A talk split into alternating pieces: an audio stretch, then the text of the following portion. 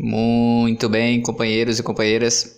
Cá estamos nós reunidos agora para celebrar o terceiro episódio do podcast, o podcast dos professores de gestão do IFRN. Eu sou o professor Jácio Pereira e mais uma vez conduzo esses trabalhos. A temática desse podcast é redes de solidariedade e participam conosco a professora Laís e o professor Carlos, conforme anunciado na semana passada, sendo que novamente vamos dividir essa discussão sobre esse tema em dois episódios. Então, para esse episódio hoje, conversamos especificamente com a professora Laís, é, a qual eu já agradeço a participação. Olá, companheiro Jácio, professor Carlos e a todos aqueles que nos escutam. É, Lai, se você que é pesquisadora do tema redes e gestão social, concluiu o doutorado há pouco tempo, o que você poderia nos dizer inicialmente sobre essa temática? É, primeiro, eu queria agradecer a oportunidade de estar participando aqui desse episódio do podcast, que fala sobre redes de cooperação. Tá? E para começar a falar, é necessário é, falar sobre esses conceitos e qual é o ponto de partida que iremos ter como referência, tá? Então, a, a para falar sobre rede de cooperação, eu utilizarei como referência o meu querido professor e orientador do doutorado, que é o professor Luciano Prates Junqueira, é um professor da PUC que estuda uh, amplamente sobre temas redes sociais, sobre gestão social. Tá? E quando a gente fala sobre redes sociais, é, ela pode ser vista e estudada sob diversas perspectivas teóricas e metodológicas. E aí, por isso, é necessário é, colocar da onde é que nós estamos partindo. Então, o meu ponto de partida será olhar as redes de cooperação como um modelo de ação que permeia a gestão social, tá? E aí, por isso, é necessário é, entender o que é gestão social. Então, a gestão social seria aquela que busca transformar as condições de desigualdade. Ela foca no interesse coletivo e não no interesse individual. E aí, portanto, o objetivo da gestão social é promover o bem comum e possibilitar que todos tenham acesso às riquezas materiais e imateriais, tá? E lembro também que esse tipo de gestão, quando a gente fala gestão social, ela contempla ou ela permeia tanto a gestão pública estatal quanto a gestão privada de interesse público, ou seja, ela permeia as ações do Estado e as ações dos movimentos sociais, das organizações da sociedade civil organizada, dos projetos sociais desenvolvidos pelas empresas. Laice, desculpa te interromper, mas o que seria uma rede social? É, é, assim, não rede social Twitter, Facebook, né? Mas o que seria uma rede de cooperação? Uma rede social pode ser entendida como um conjunto de pessoas, grupos ou instituições que estabelecem conexões entre si. O elemento básico de uma rede é o ator, que também pode ser denominado de nó. Dessa forma, o objeto de análise das redes sociais é essa teia ou tecido que é formado por essas conexões e vínculos entre os atores da rede ou também os nós da rede.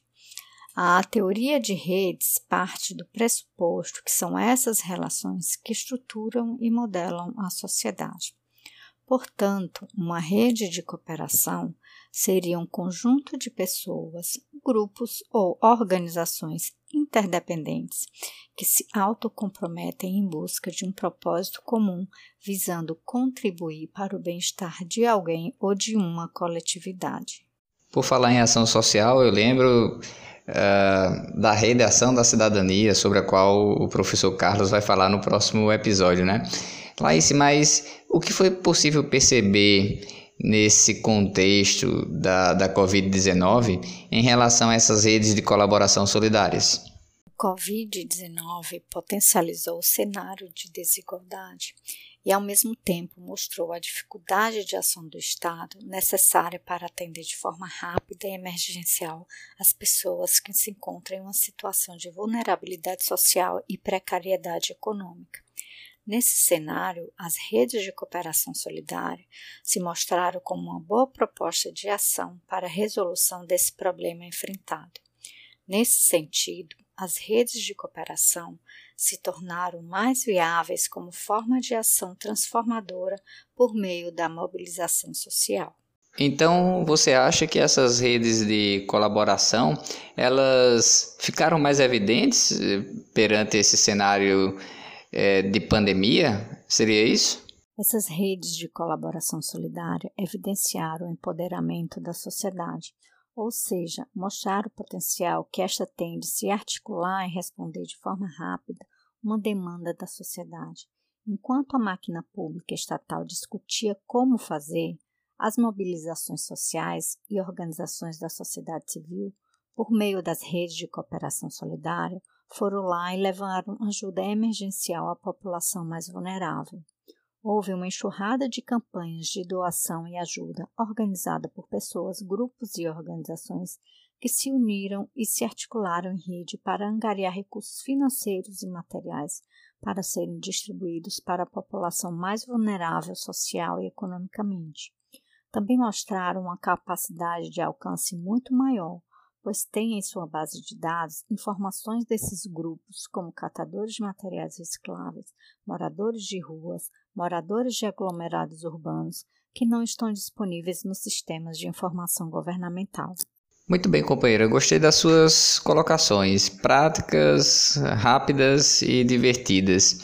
Já caminhando então para o fechamento desse nosso episódio, é, qual seria a sua perspectiva para o período pós-pandemia em relação à, à atuação dessas redes solidárias?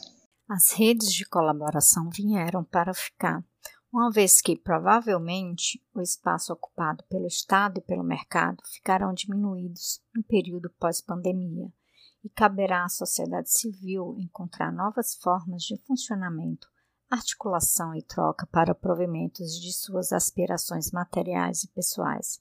E as redes colaborativas têm mostrado seu potencial durante esta pandemia.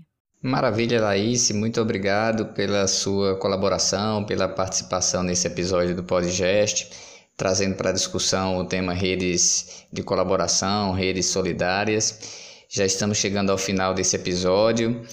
Os interessados em contactar a professora Laís podem enviar e-mail para laice.moura.frn.edu.br é, e ainda tem uma colinha aqui que a professora Laís me passou em relação à indicação de alguns livros para quem quiser se aprofundar um pouco mais sobre o assunto.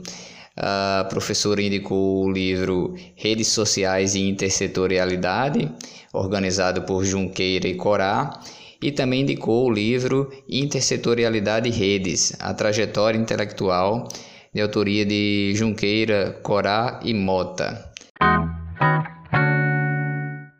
No próximo episódio, portanto, traremos a participação do professor Carlos falando especificamente sobre a atuação da rede e ação da cidadania.